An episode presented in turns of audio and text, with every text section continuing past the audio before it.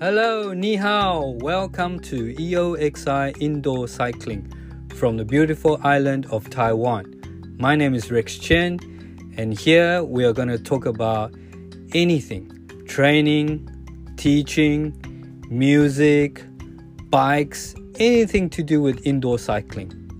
Let's get started.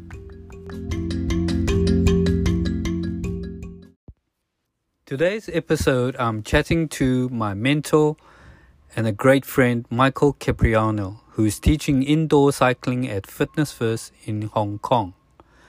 I've known Michael since the year 2000, and he's sharing with us his indoor cycling journey as well as how he missed out to become a spinning master instructor.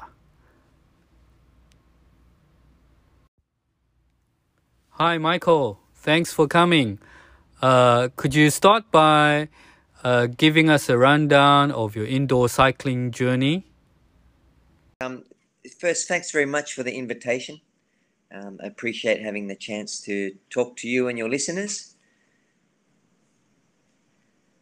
Yeah. Okay. Thanks for coming.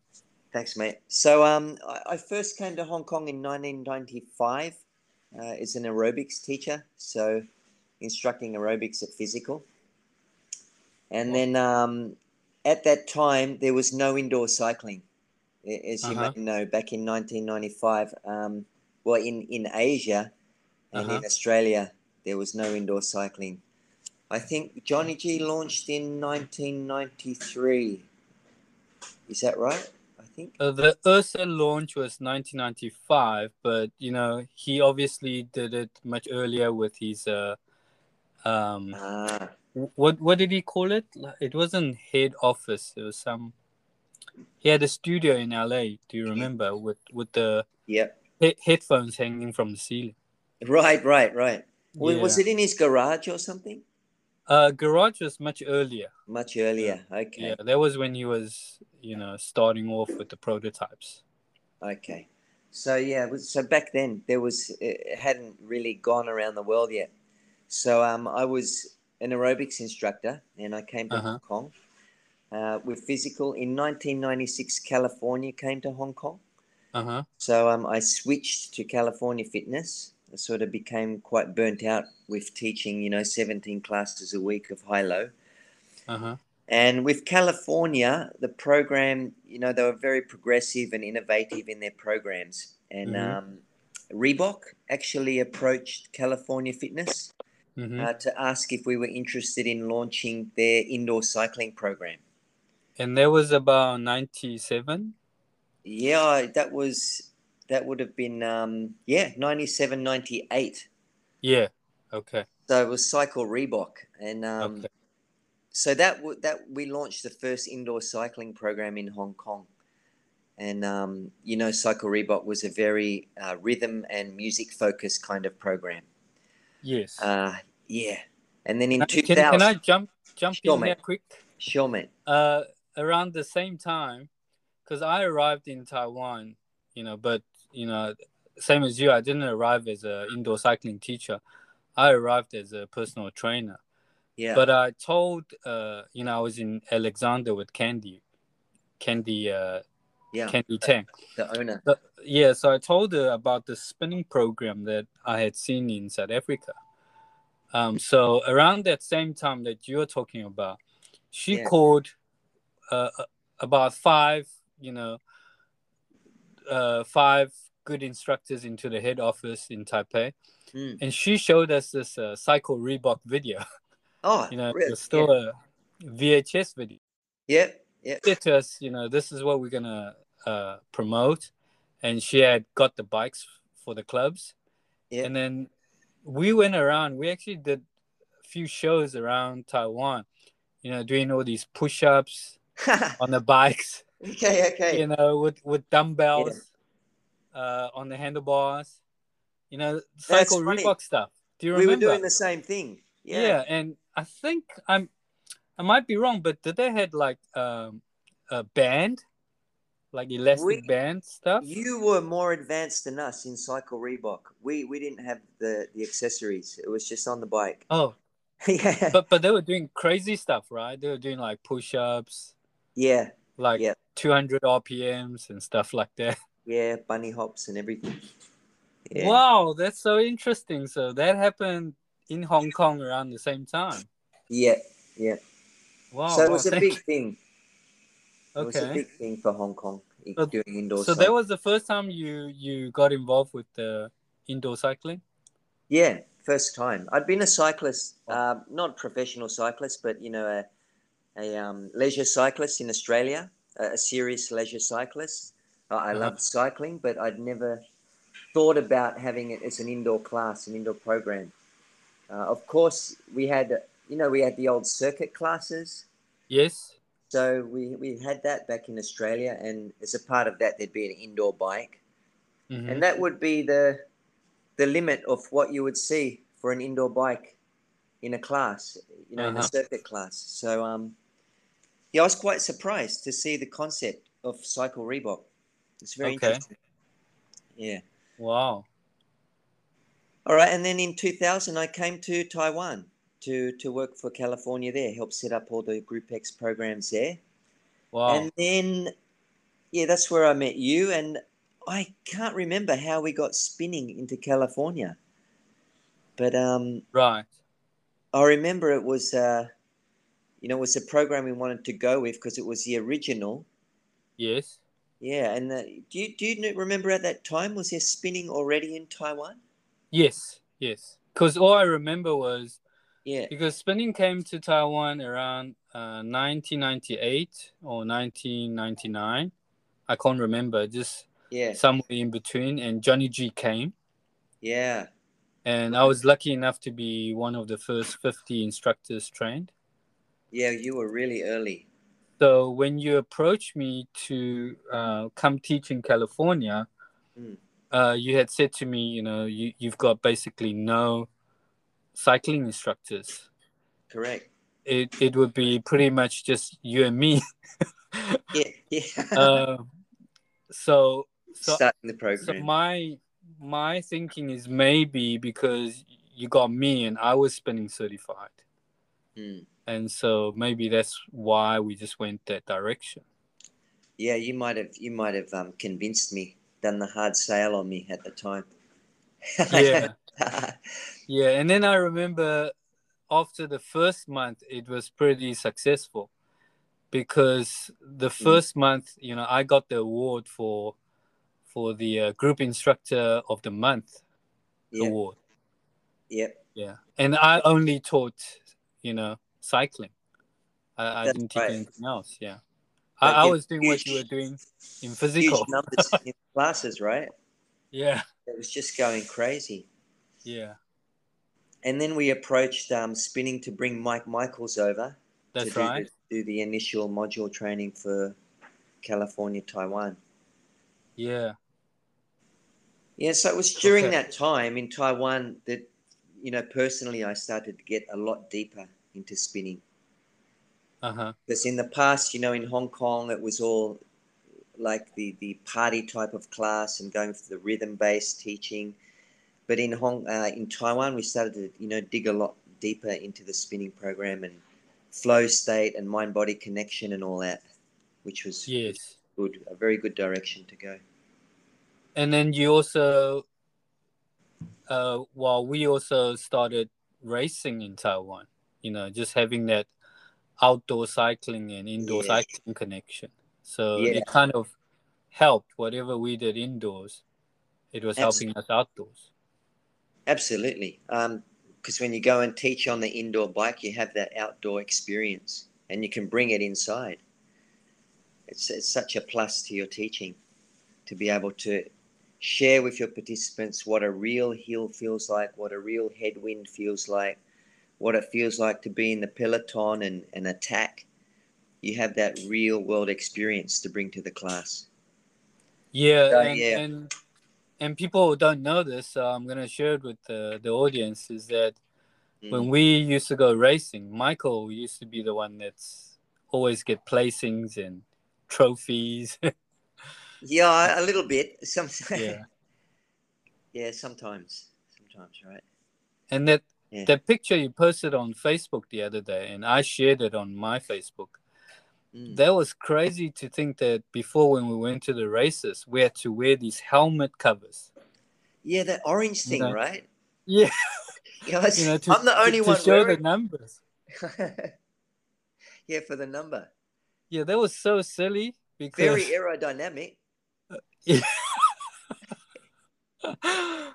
I mean, we Oh, could wear that on an indoor class. That's okay for indoor, but for outdoor, it just slows you down, right? Oh my goodness. And and then we we spend money to buy these uh good looking helmets and then you pick and choose, oh, I don't want this look, I want this look. Yeah. And then you get to the races, you just have these covers. yeah. Your your Giro your Giro brand is no no more. yeah. yeah. Yeah, a lot of fun. The all those rides in Taiwan, especially the the tour of East Taiwan. That was just uh, really great memory for me. Right. Yeah, it's very enjoyable. Physically challenging, and just the Yeah. scenery and the. For me, it was well organized. I, I thought, and um, you know, the team was great. Everyone there was. Uh, it was a really great ride. That's why I want to come back and do some more. Right.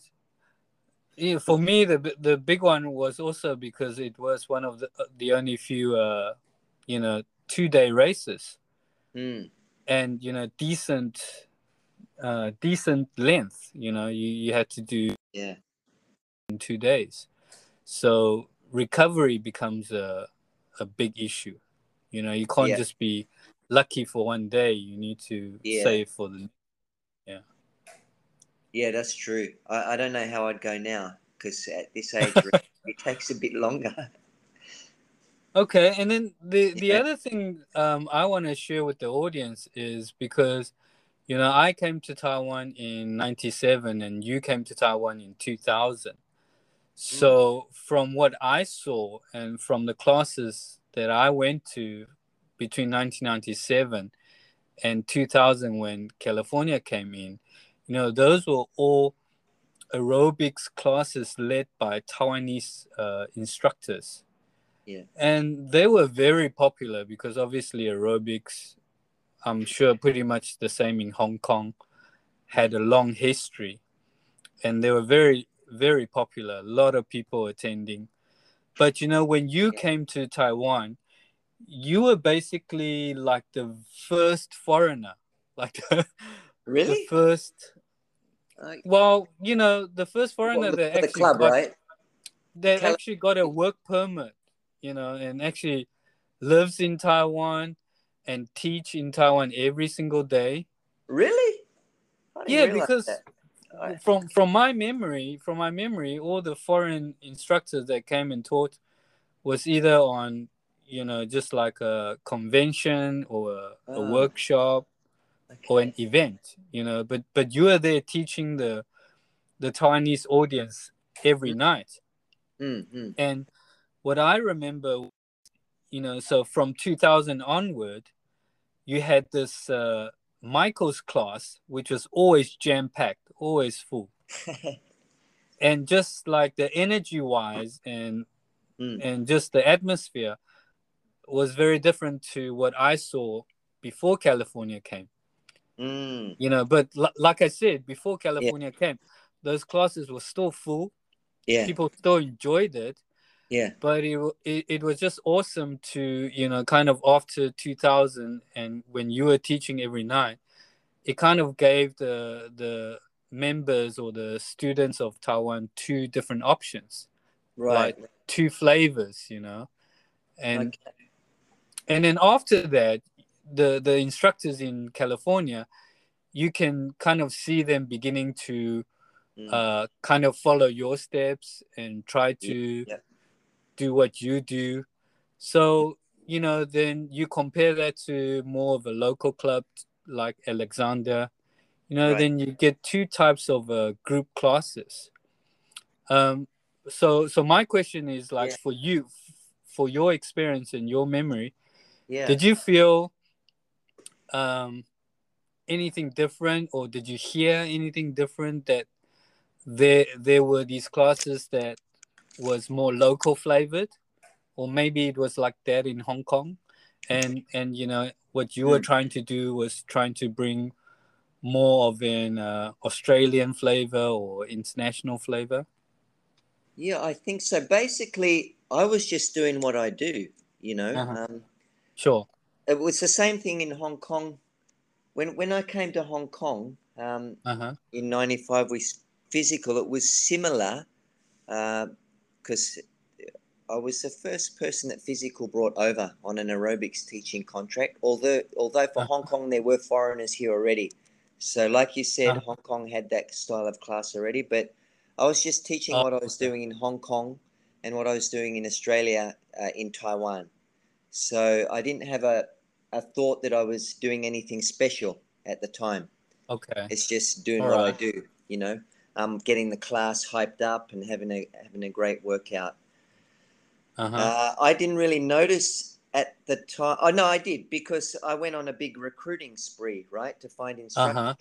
Um, Oh, I see. and how I like to recruit was okay, you have job ads and that as well, but Uh-huh. also I, I love to go out to different clubs and join classes and just Uh-huh, get uh-huh. a feel and see what was out there. So if an instructor came to with me with an application, I would Uh-huh. often go to the where they're teaching and join their class.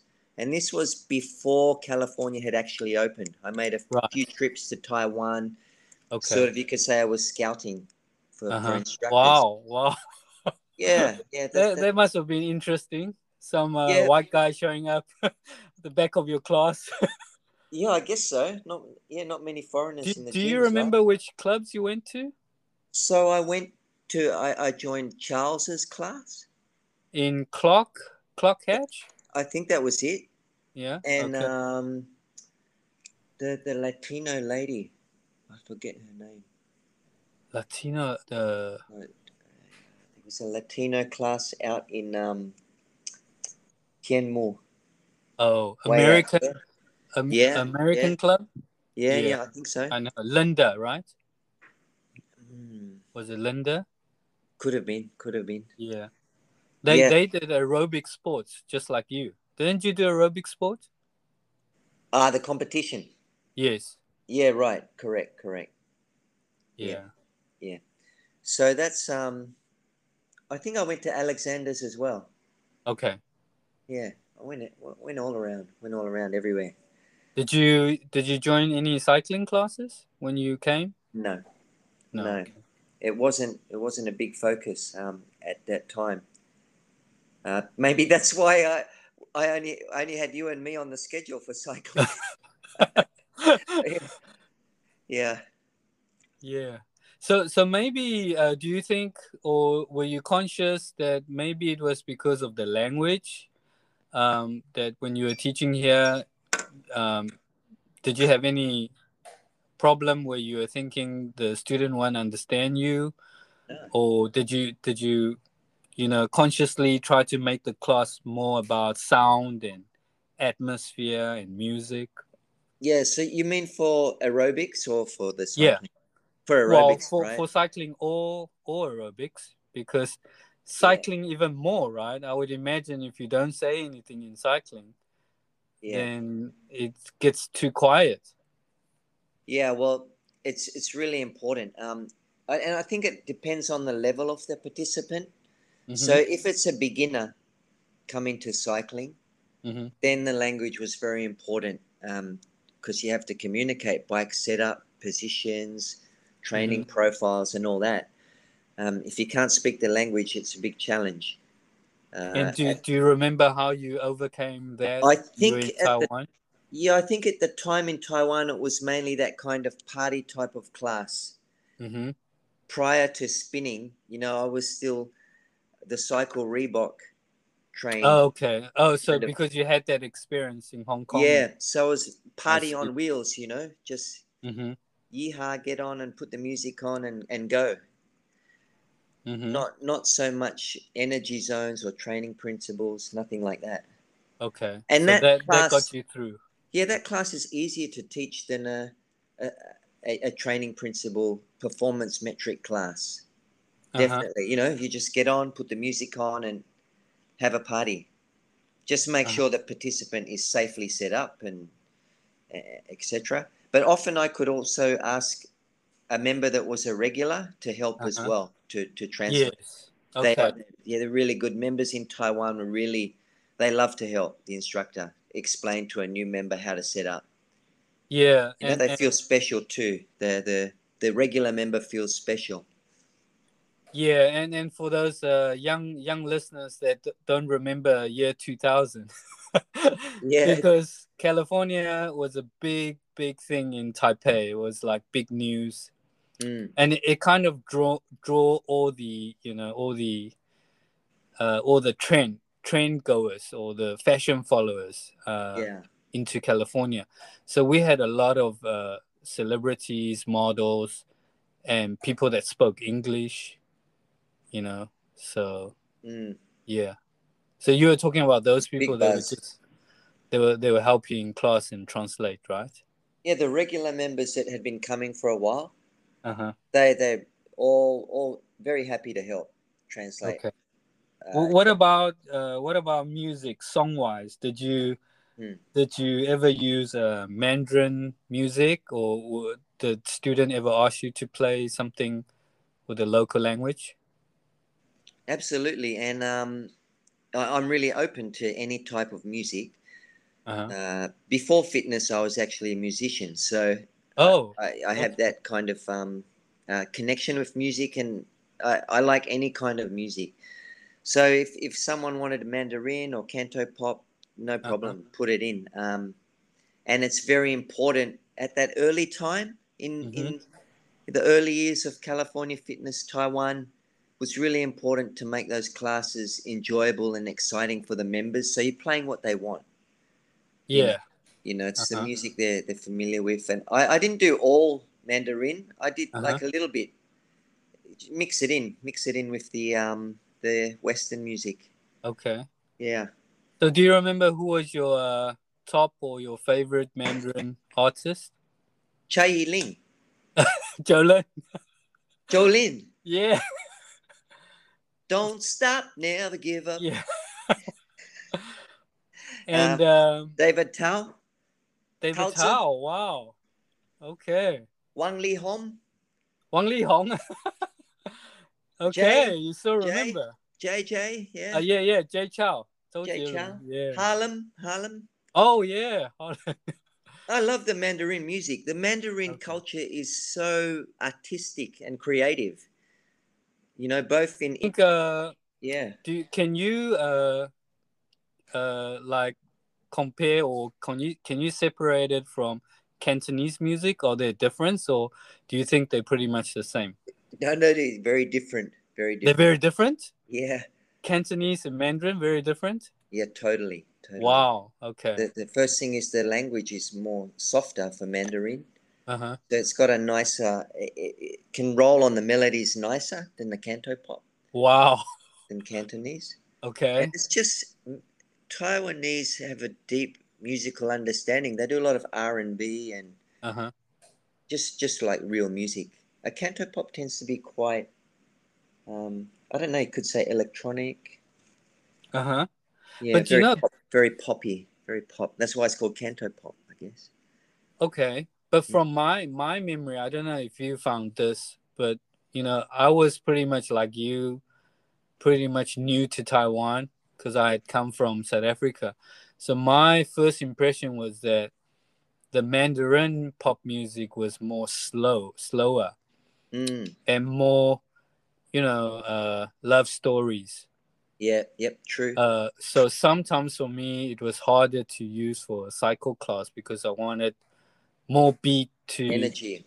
Mm, more energy to motivate people to exercise. right. And I, I find maybe like uh, Canton Cantonese music or Korean music had more upbeat More beat. tempo. Mhm, Yeah. mhm. True. Did you find that? Yeah, and it depends where you're putting it in the class too. Like, Uh huh. Yeah. you know, you're right, because like putting someone like David Tao, I'd only use it in the cool down. Oh yeah. I couldn't Yeah. put him into the middle. Yeah. Uh, so for sure, for sure, and, and K-pop is very good for the energy parts of classes as well. I agree. Yeah.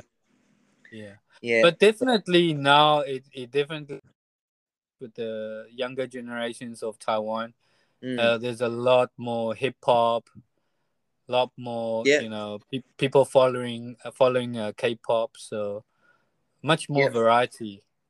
that's true. that's music. true. Yeah. Which is good for Yeah, we- climbing, right? That Mandarin hip hop. Well, we use a lot of uh, uh, GEM, Yeah. pr- proudly from Hong Kong. Right. Good. Good. Yeah. so you use a lot of you use a lot of um, local music Uh huh. nowadays.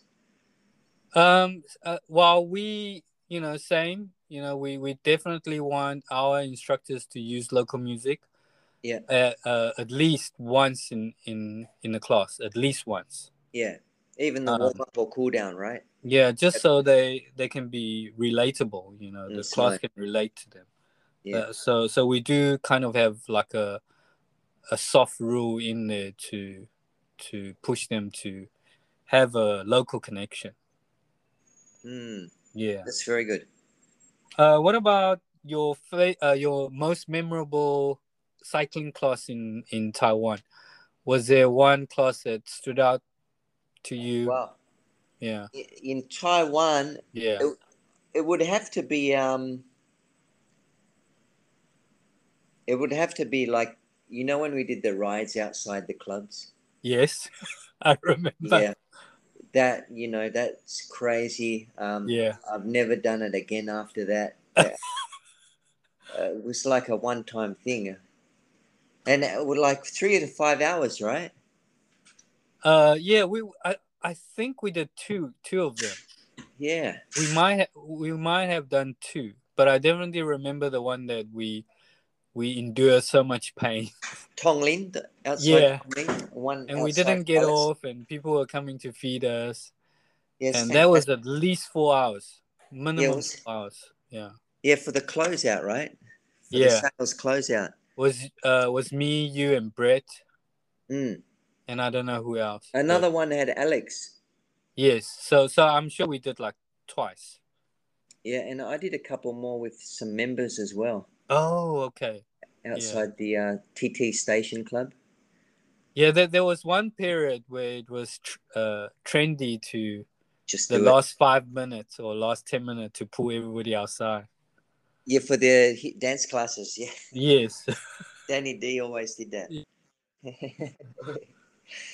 yeah, but that was, you know, that's my the memory of uh, a class. Well, it wasn't a class; it was more a demo. But for us joining in, it was a workout class, right? uh-huh So that that's my memory. Okay. Riding outside Tongling, the music. Uh, I really liked them when we had the bongo music from the Buddha Yeah. bar. That was so good. yeah buddha Yeah. bar Yeah. yeah just getting on a high. Yeah, it was great. Yeah, that that that's uh that's traditional spinning. Now now we call traditional because Mm. the trendy now is like Soul Cycle or Peloton. Yeah. Okay. yeah. My my memorable uh in the class is I remember we were doing a also an event. It was like a three hour ride or a two hour ride, special class. And it was indoors. And it was me, Alex teaching. Spin for life. We, sorry? Was it Spin for Life? Well, I can't remember the name of the event, but it might might have Yeah. been. Yeah, now yeah. that you said it, the the memory pops up. yeah, But anyway, so we are taking turns teaching, yeah. and when it became Alex's t- uh, turn to teach, uh, you and I were riding, you know, along alongside him, and we started chatting, and then we started to have this big conversation about what is truth in That's the it. middle of class, yeah. and then he, Why not? we, were, we were like writing and talking about philosophy, Fantastic. Yeah. and then Alex was standing around saying, "Hey, you two, shut up." it's pretty important. When it comes to your head, you got to get it out, right, and share it. Doesn't matter Oh, where you are. Yeah, that that was crazy. Maybe Mm. lucky we weren't teaching. Lucky we, we didn't have the mic on and started blabbering on to the members about truth. they would have gone, "What? These guys are nuts." Yeah. I, I even remember, I think after the class or something, I went on the internet and I put in Google or some search truth. Yeah, And I printed I printed out whatever it came yeah. and I showed you or something. Crazy. But it, yeah, it's a really good concept. Truth. They what they call the time trial, the The, the race, race of truth, truth, right? don't they? Yeah.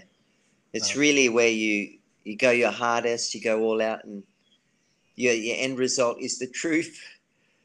See what you come out with. So may, maybe that's how we started the conversation because we're doing like a time trial or something. Yeah, maybe. Alex's sprints. Yeah, and was there any person like you can remember that you met in class that came to your class in Taiwan pretty special or like well known? Yeah, well, for me, it, no no one well known, but but um prior to spinning actually started Mm-hmm. coming in, and Mhm. I, I was still doing the the Cycle Reebok kind of party on wheels. Uh huh. I had a lady coming to my class quite regularly, Uh huh. and um, but she wouldn't stay for the whole class. Uh huh. She would maybe stay for half the class and then walk out. Uh huh. And I, I was, and I was sort of a, a ego driven instructor at that time. Oh wow. Okay. So very like, wow, why is she leaving? Thinking Yeah. in my head and, and getting uh, defensive and just in my head, you know, all these thoughts going around. Or Wow. she'd come and not follow the rhythm. Um, Uh huh. When I jumped, she didn't jump. Yeah. Sit there on the seat. So I'd Mhm. think, why aren't you following me? I'm the instructor. I Wow. say that, but that's going in my head. And then, so one day I approached her and I said, "Why, why are you? Do you keep leaving the class? And is there anything wrong?" And that, and she had cancer. So Oh she, wow. she said, "I'm. I just love to come in and and feel the energy and just do what I can. It makes me feel better after coming in and going for a ride on the bike with the music and people going working hard and having fun. I feel good." Wow. and that you know that was just like made me feel like an idiot and Wow. um, just sort of opened my eyes about Wow. the people you can meet in class Uh huh. and why we are actually there teaching the class and to be there for everybody not be there for your own ego Yeah. and sort of at that time as well then spinning came in quite soon after and it was you know a good lead into the spinning program which is Yeah. it makes you be more aware and less egoless. Yeah. Because Johnny G was always, you know, just don't do what everybody tell you to do. Do what you Yeah. want to do. Yeah, Yeah. that's true. That's so. It's a change. So she she was the most interesting person I met that changed my mindset. Okay, so Mm. so would you say that that that would be the turning point class because I remember when I met you or when we had you as our group exercise manager, Yeah, you never taught us that or you never led led us like that. You know, you were always the good example of, you know, uh, taking care of the members before yourself. mm. yeah. I think that was sort of. Yeah, I think I I would, like I said, I had the thoughts going in my head. So, I think after I met that lady, the Mhm. thoughts in my head changed. Mm-hmm. but I would still, as a part of my job as an instructor, I would always care for the member, even if it's a party on wheels. Mm-hmm. Um, it's always safety and, and coaching as well. Uh, but I think my mind changed, and I didn't have that internal conflict of, wow, they're not jumping with me, they're not following me. yeah. Yeah, Because I remember, you know, back in the California days, you know, especially in that big classroom, Mm. you know, you Yeah. would get these these hundred people classes. it's crazy, right? That was just, Yeah, and Days. you know, and sometimes they they break out into fights, or you know, there, there's some unhappiness between the instructor and the student yeah, because of the exact thing, like, oh, the people is not following me, the people is not listening to me. yeah, that's right.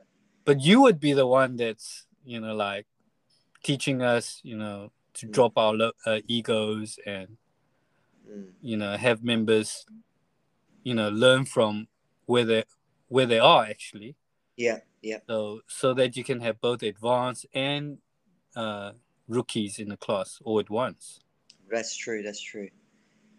Yep. Yeah, I think um, it came. It, I sort of. I, I didn't start as that kind of instructor. I think It's like an evolution of most instructors. You start being the performer Mhm. with the ego, and then something happens, or you realize that there's more to it than than just being that, and you change Yeah. it, your teaching style. and and and then where did you go off to taiwan Taiwan, uh, back to Hong Kong. So back to then- hong kong first yeah, back to Hong Kong for regional, managing the region for a while, hmm and then um, to Macau to open a yoga studio, in macau did you did you have cycling in macau but no cycling. no um, cycling in macau just yoga and uh, fitness, aerobics, dance, combat, all that.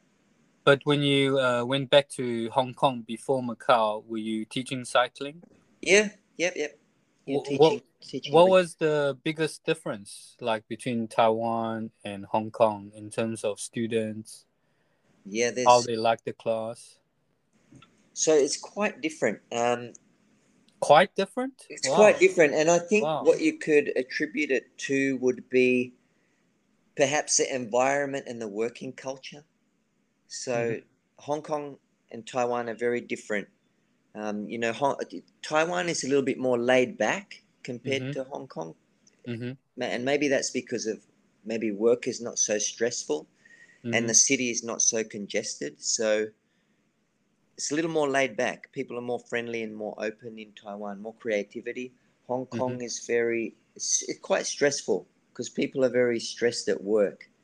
hmm So when they Hong Kong people come into the gym, hmm they don't want to, not not everybody, but the, the majority don't want to socialize. They don't want to talk. They want to get in, do their workout, and go.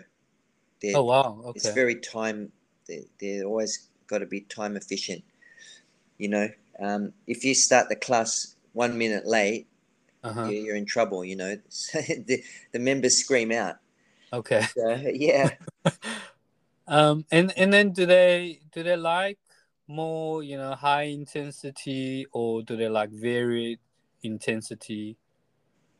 yes yeah it was pretty much similar similar what I, what I found in taiwan is the members are more responsive too so Mhm. you know if you ask a question in your class hmm to the members. In, in Taiwan now, they'll scream out the answer, but in Hong Kong, no one will answer. Oh, that that's probably because of you. probably. yeah, you're when right. You go mate. I and need we to go ask. internal. You're right. Yeah. I need to. That's right. It's a question to ask myself, but yeah, that's that's what I find. Yeah. Uh-huh. So in, in Okay. in Taiwan, back back in the early days, Uh-huh. going from like party type class to more spinning type, there's a lot of Mhm. educating. And Okay. the Taiwanese were more receptive and more open to accepting that information and taking it on. Uh-huh. In Hong Kong, it's a bit more of a challenge because they Okay. they they they want it quick. They just want to work out and go. It's not Okay. so much on how am I progressing over time and a, training program. It's Okay. more, yeah, you know what I mean in, in that way. Well, so so my next question is, I'm just gonna, you know, sorry, but maybe I'll invite you again next time. Sure. But I think, I think this this time we because I just want to focus on cycling more, so I'm just gonna skip Macau. yeah, Macau's nothing. Yeah, I Yeah, didn't do any I'm, cycling I'm not gonna ask you too much about Macau. And and you, I, I, I suffered because I didn't cycle. Oh, I, no, okay, I, I got in Okay. depression. I after three years in Macau, like uh huh, I'm so grateful I could come back to Hong Kong and, and teach cycling again because no bike, depression Uh-huh. after three years, mate. Yeah, wow. anyway, yeah. So that was that was that long. You didn't cycle for three years. I just wow. did a bit of mountain bike, and there's Uh huh. there's nowhere to go in Macau. It's so small. You visited the place. It's there's nothing. Yeah. Yeah, it's a lovely place, but it's just very small. Okay, so okay, yeah, back to cycling in. so, so when you you came back to Hong Kong and then you started to teach cycle again, but like nowadays I see on your uh, on your Facebook Yeah, you are teaching like the the newer kind of cycle class where there's watts, correct. there's heart rate, there's all these metrics on the bike. So my question is from that first time you came back to Hong Kong to the Hong Kong uh, student and the Hong Kong of students of now w- was it very difficult to like educate them to go to the metrics or was that Mm. quite an easy change Yeah, when I first came back, again, I'm I'm doing the um the rhythm based uh, music based classes. Yeah, music based rhythm. Mhm. Um, there was no heart rate. Mm-hmm. There wasn't even heart rate. hmm So, my yoga hmm California did bring out uh, some, a series of heart rate classes where I Mhm. then got the opportunity to teach energy zones. And it, and again, it's like an evolution of the members, and you have to be the facilitator of that evolution. A lot of them maybe haven't um, experienced heart rate training in energy zones. hmm They're there just to listen to the music and do jumps, and you have to Yeah. educate them on the benefits and slowly introduce these concepts step by step. okay And it was the same when I went back to fitness. For I didn't go back to fitness first. When I went to fitness first um, uh-huh. To teach, it's just been a progression from rhythm to slowly introducing power, heart rate, cadence. Uh-huh. Yes, When, when did I get those bikes? What what year? the stages bikes in fitness first uh, would have been, I guess, 2017, 2016, around there. Okay. So so they've had it for a good four years. Yeah, yeah. It's not in all clubs. Uh-huh. Oh, okay. And so so now uh do you have Mm. any student in your class when they come to your class that they don't want to look at metrics or is Yep. everybody kind of bought in?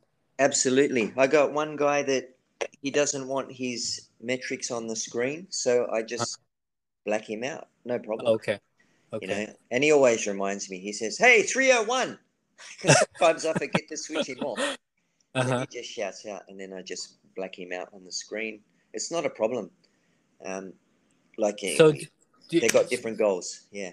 Okay, but now with with these metrics, do you find yourself calling out the members quite often in class, like, "Hey, three hundred one, Foster"? Sure. Uh, Yeah. if if Okay. the members open to it, like Okay. You, you really need to know which members want that and which Uh-huh. don't, because some don't like to have that kind of attention. They're just there to sit in the back and ride and get their workout, and you leave them alone. But um, some love it, and that's Uh-huh. what fuels them along.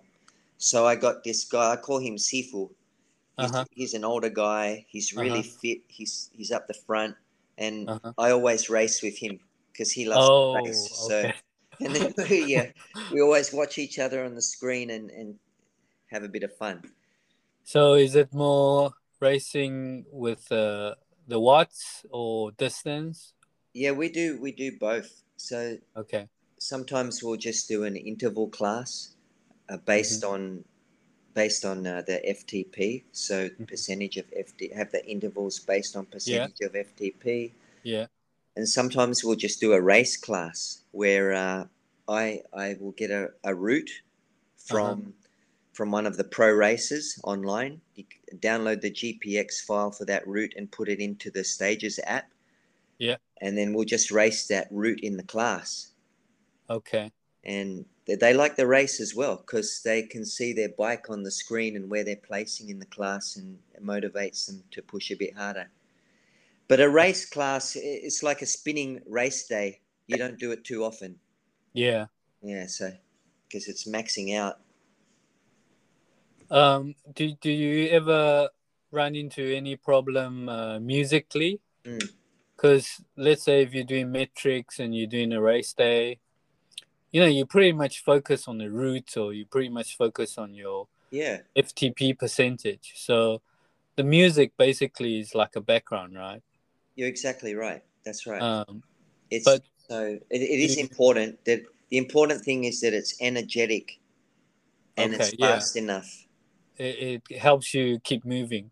Yeah, and and the, the, the members are going to like it because in Hong Kong, that's the other Mm-hmm. thing that's different to Taiwan. In Hong Kong, I need to play the fast, energetic music. Uh huh. Uh huh. Maybe the class has not evolved so much as what we did in Taiwan, where we could really go dig deep, mind and body. You know what we were doing in Taiwan. Remember in Taiwan, sometimes Yeah. we could play our om for the whole class, Yes. Yes. and people they didn't mind, right? They liked it. They liked the meditation and the pedal stroke focus and the breathing Yeah. focus. In Hong Kong, I haven't done that yet. Uh huh. It's Yeah. all performance based now. Uh huh. But I want to do more of the mind body eventually. But let's say there's a nice uh, Cantonese pop music that everybody likes. Yeah. If you ever or have any member ask that, you know, for that song only, they just cover the metrics and then they just write to the music? Or... Yeah, they haven't in Hong Kong. They have, they've only asked for Western, like Tiesto, um, Tiesto. Ma- Ma- Madonna, Frozen, twelve minute mix. You know, Frozen! yeah, Frozen. yeah. so, but I haven't had requests for Cantonese yet. Oh, Yeah, I don't know. What it's about- funny. Maybe Hong Kong's more more uh, westernized. more Western, okay. Oh, wow. They they didn't they didn't ask for uh, Taylor Swift or no, or- no no. Although I have played Taylor Swift. Yeah. yeah because you I, I remember you were a Taylor Swift guy Yeah. yeah, that's right. That's right. I use her for jumps, the jump track. uh huh okay that's um so yeah that that's pretty much it is Hmm. is there anything that you want to like do in terms of indoor cycling like is there anything you want to aim for or is there anything you want to see what Mm. are your dreams for indoor cycling For now, I'm really keen on uh, keep educating my class. I only have Mhm. two classes a week now, Rex. I hmm only teach twice a week. It's the same people in both classes. And um, oh okay Oh, yeah, I'd like to keep building up their level and their knowledge on the training principles and, and FTP and, and get them to Uh-huh. improve that way. Also, like to. so, im- so do they take um like Yeah. every once in a while they take a ftp test yeah, we do. We do. We've done three minute tests uh-huh and 20 minute tests. Wow. And and you you use the class time to do the test, and then rest of the class is the class. Okay. Yeah, Wow. so yeah, sometimes I'll tell them we're going to do a FTP on, on Thursday, so be ready. Uh, if Well, it's a three if you minute, do that, doesn't- yeah, I can see that. There- There's you Yeah. know if you can keep on doing that, then definitely Mm. I can see people want to learn from you and and grow. and yeah, it's very interesting, and, and it's it's much more effective than heart rate. I find, Uh-huh. you know, because the, the yeah the power the power the feedback's instant on the power meter. Okay. So you know if you're doing short twenty second, thirty second sprints, and you're Mhm. using heart rate, there's that lag. Yes. Yes. in the reading, and and by the Yes. time you hit thirty seconds, Yeah. you, don't know what, you don't know what you've done. down again. Yeah, Now, so do you have any members or yourself that actually is working with both power and heart rate? not yet. Oh, actually, sorry, they are. They have their heart rate monitor on their wrist. Okay. But what I'm thinking about is because on the stages system, you can have your heart rate and your power on the screen, Yeah. which is very so. Yeah, I'm the only one that has it at the moment. So Okay. That would be another step for my class as well. Is getting them all to link up their heart rate monitors to the stages. Yeah. So so do they actually track? You know their Yeah. hot their power going up, but the heart rate is maintaining steady or dropping to to as a sign of progress. You know. Yeah, yeah, that's another thing to do in the future Okay. Wow. for sure. Because at the moment they just watch their heart rate individually if they're Just interested in that. Safety net, right? Yeah, if it goes too high, and then on the screen Yeah. they're watching their power. And stages is very simple because you have the color, the color of your your zone It tells you your bike what color you're in. It's very simple to understand for them. Okay. And and just like one one is there anything that you could share with um our audience regarding uh teaching cycling? Is there like a uh, like a secret recipe that you you or, or a secret trick, you know, anything that Hmm. you you could share with us? I think the number one thing is uh, no judgments. Oh wow. Okay. So I think it ties into what we've been speaking about a little bit. Uh-huh. and I think it's a crunch tagline. But yeah, no no judgments, because as an instructor, you need to be very open and have a goal of being like a conduit between where your participants are now and what they want to achieve. Mhm. You're you're like the middleman in that, Mhm. and um, some participants just want to have a great workout session, or some may have that class as a part of their larger training plan. Mhm. So we are just the middle person in that, being the conduit. Uh, if we can help them create a, a training plan, we need to be there for that. Or if we're just going to help them get through that one class, we need to be there for that. You know, some people just want to come have one class, rock and roll, and then go home. Yeah. Um, and, and some just want to have a training plan. You need to know. So if you can talk to the members sometimes after class or during class when you're off the bike walking around, get to know a little bit about them, what their goals are, that's very important as well. Yeah, th- thank you for that because sometimes I think like like you said, you know, when you become an instructor, there's stages, right? When you when you're starting off, sometimes your your definition of your well your job description, what you think the job description is, is actually different to when you be, become an experienced. It changes. So yeah. yeah, Evolution but I mean, the your instructing journey. Yeah. Yeah, so I, I think if the hear what you are sharing right now from from earlier in their in their career, they can uh, accelerate or excel much quicker Hmm, Yeah. Great, great. to understand what their role is. That's right. Thank That's right. Thank you for that. So, um, is there anything and to end off? Is there anything we can help you promote on this uh, show? Like I hear you also Yeah. doing some work with Subway. Is that correct? Yeah, yeah, um, yeah. That's my full time work now. Okay. Uh, yep, yep. Because I realize, you know, I can't jump jump up and down forever.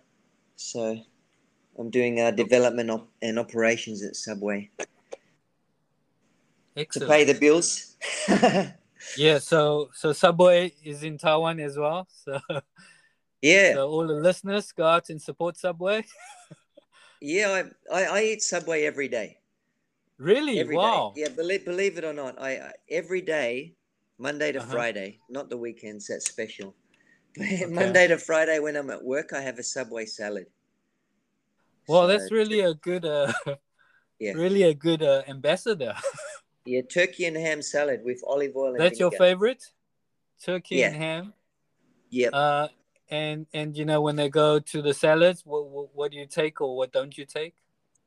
I take it all. Lettuce, take it all, tomato, okay. cucumber, green pepper, onion, olive, pickles, jalapenos. Okay, jalapeno as well. Okay, Yeah, yeah, and olive And oil and just- vinegar. okay just oil and vinegar. Okay, Yeah. All right, cool. I, I was gonna ask you that. I was gonna Yeah. ask what your favorite sub combo. Yeah, yeah, yeah. Uh-huh. because I, I did the keto diet uh, three years ago. I went Okay. ke- ke- ketogenic program, and Yes, um, yes. it, it was good. I, I lost ten kilos, Mm-hmm. and um, it helped me break that sugar addiction. Uh-huh. So Uh-huh. I don't know if you remember, I used to eat chocolate every day, and Yes. tons of yes. orange juice. That's all I used to Yes. drink is orange juice. So it's yeah, kind big of an- sugar. Yes. Yeah, yeah. But after you know doing keto for a year, no more, no more Uh-huh. cravings for. I don't have chocolate anymore. I only special, special occasion uh, dark chocolate. Wow. But as a as a ride over from that diet, I, I have a salad, Subway salad every day because you just can't get salad anywhere else. Is the thing. I- Okay, I- yeah. you can, but it's it's pre-made. It's not customized, and it's Uh-huh. too expensive if you go somewhere else. So Yeah. yeah, that's why. Yeah, no, I, I remember to is it called Tim Tams or Yes, uh, legendary Australian Australia? chocolate biscuit. they sell it in Taiwan now. yeah, yeah, I They bet sell it in Taiwan. they should. Crazy. They they they were classics. They're very good. Yeah. Remember our right, session? well- at, remember our session at FILEX? Yes. Yes. Power of three. Power of three. You would have had some We- Tim Tams before that. yeah. Australia. No, no, I, really I, I really want to thank you for for go to Australia and teaching on stage oh, no, because you know was- I remember afterward the Yeah. the, the uh, organizers actually came to us with the uh, feedbacks Hmm. and you know everybody had these uh, feedback Mm. showed it to us really positive so yeah, it was. It was. it was we uh, Yeah. we did good work we did really good Absolutely, and I think a lot of it was new for uh, for the for the audience that we were teaching. uh-huh uh-huh yes yes and w- which was really surprising because you know Mm. we're we're from taiwan and our experience was from taiwan and Mm. um we're teaching in australia that was really cool so Mm. thank you for No, no, it was. Uh, thank you to you. It was uh, great, great to teach with you. okay that that's it for our show today thank you Good, so mate. much yeah Nice to always always an honor always a pleasure talking to you you too, Um, Rex.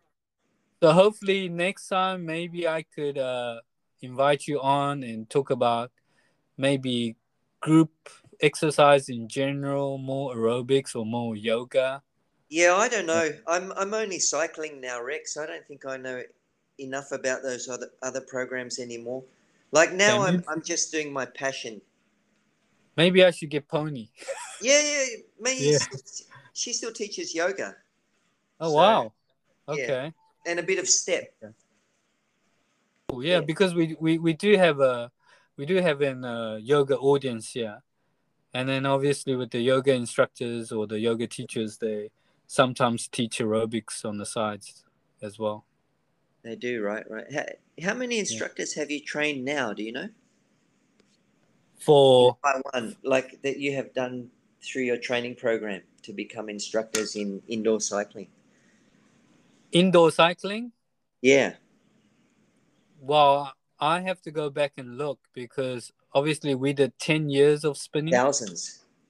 So so we had the uh, we had the spinning instructors, Yeah. and then when we changed XI, there, there there were quite a few instructors that came with us, so they made the change. So they they Right. would be double, you know, they would be double. But Wow. the last uh, the last three four years we've had really good young, new, you know, some of them never heard of spinning. They just yeah. straight into the new Oh. uh, EOXI program. Does that upset you? I mean, No. when you when you ask someone, "Do you know Johnny G? Do you know spinning?" and they say, "What's that?" No, no, no, no, no. Yeah. Oh, it makes me feel really old. Uh, no, you know why? Because I think because I've always had the link with Johnny G. yeah. You know, thanks to you. You know, uh, we we have to tell the story. We might as well tell the story here. That Yeah.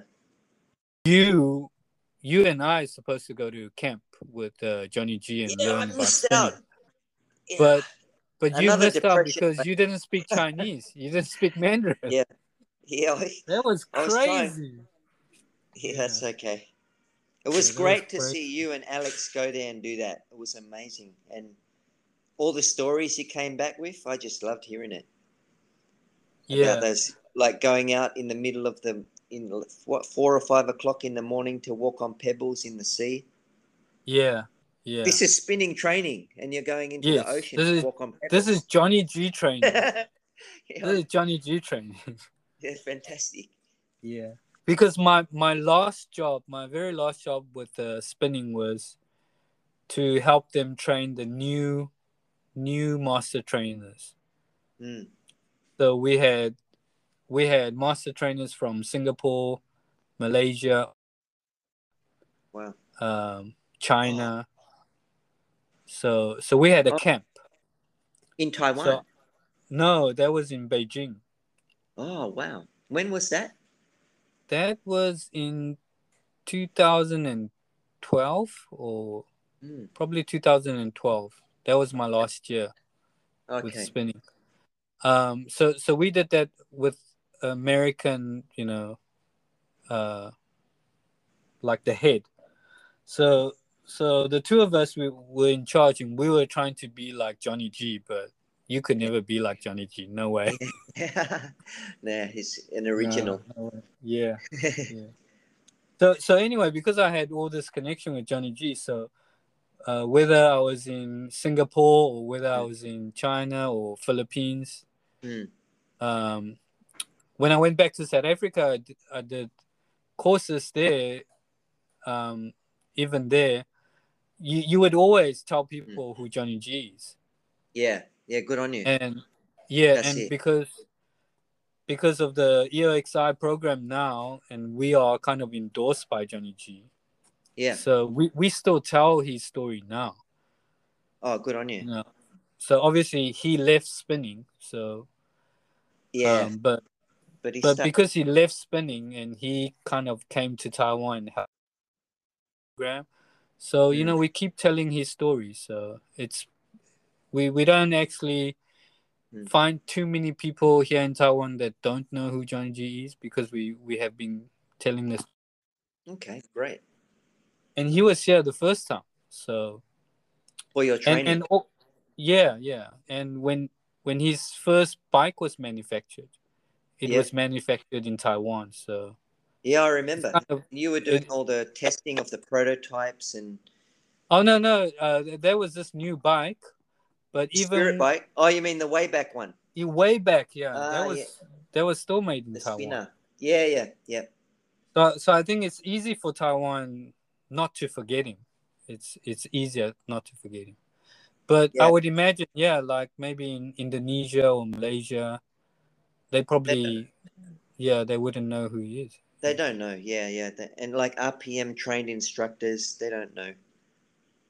yeah And I, I, I told I told the instructor, I said, Johnny, it should be in your manual. This should be a page at the front of the RPM manual. You know, where did spinning come from? Where indoor cycling? Where did it come from? Bit of history, you know, it should be there. yeah Because it's quite interesting how he came up with the concept of the class training for the race across America. Right that, that means And- there's a, a purpose to this class. It was created for something. and and also how how back in the health club where you know the the mainstream membership were just either bodybuilders or uh, dancers you know going to aerobics so you had these um, endurance guys that didn't have a place in, inside the gym except you know the cardio equipment that was boring that you know that wasn't cool it wasn't fashionable Uh, yeah, yeah. so gave the cyclists fill or the gap. endurance athletes. Yeah, another another gap to, to fill. Yeah. That- that yeah, it's, it's a great, and I don't. There's no other cardio program where you can do all this mind-body connection and meditation and breathing focus, and you can close your eyes and just focus on your lungs and your heart. You what you can't do that in any program Yeah. because you'll fall over basically if you're on a running machine and you close your eyes. You can sit on the indoor bike and just really go deep inside. It's, it's something unique. Wow, that's true. So Mm. maybe that's what you should do the next time you have a, uh FTP test. Maybe pre FTP test, you can have them, you know, Yeah, meditate on bike for You're right. five minutes or three minutes, and then if the if the results are better, then you can quickly That's a good idea. No, that's good. This is accredit that to, to I got it. meditation. I'm doing Yeah. that next week. I'm going to start introducing. Yeah, like You- you- sneak it in, you know. You've kicked my butt now to start getting the mind body connection back here in Hong Kong. I'm starting next week. No, trust me, it's, it's Yeah, us too. It's not easy for us. Definitely, this is no easy sell. yeah, it's not. Yeah, yeah. but once they get it, they love it. It's because it's Yeah. another level. So you kind of just like always find place to sneak it in. That's it. Mm. That's all you can do. I mean, now Right. now we have kids. We understand how busy they are. Yeah, Yeah. that's true. That's true. All right, you wait. Next week, I'll give you an update of how it went. I'm doing. Cool, man. That's I'm going to cool. do a five minute meditation. I don't think I'll use the Om yet. I'll use some nice. No. I don't want too much too Yeah, soon. no, no, you just start with Buddha bar is good enough. yeah, some Buddha bars, some nice music. Five Yeah. minutes before the FTP, focusing on Yeah. what they want to achieve in that FTP, how the legs, the lungs, the heart is going to feel. If uh even if even Buddha bar is too too uh esoteric for them, uh, I can suggest if you look up black coffee. Black coffee. Yeah, Okay, thanks, mate. that's a South African DJ. Definitely Yeah. one of uh, Johnny's favorites, and Oh, really? like one of our favorites in Taiwan now as well. Excellent. On Spotify? Yeah. Yeah, anywhere you should find Okay. black coffee. Yeah. Okay, I'll give you report next week. no. Black coffee, five minute meditation before FTP. Cool, man. Yeah. All right, thank you so much. It's Thanks good to share sharing. ideas. Yeah, it's good to share. Yes, this is excellent. This is And what uh, hopefully we can uh, build up here. Yeah, good good luck with it, and thank you for giving me the opportunity to share uh, some of my experience with your listeners. Okay, no, great. The pleasure was mine. Thank you.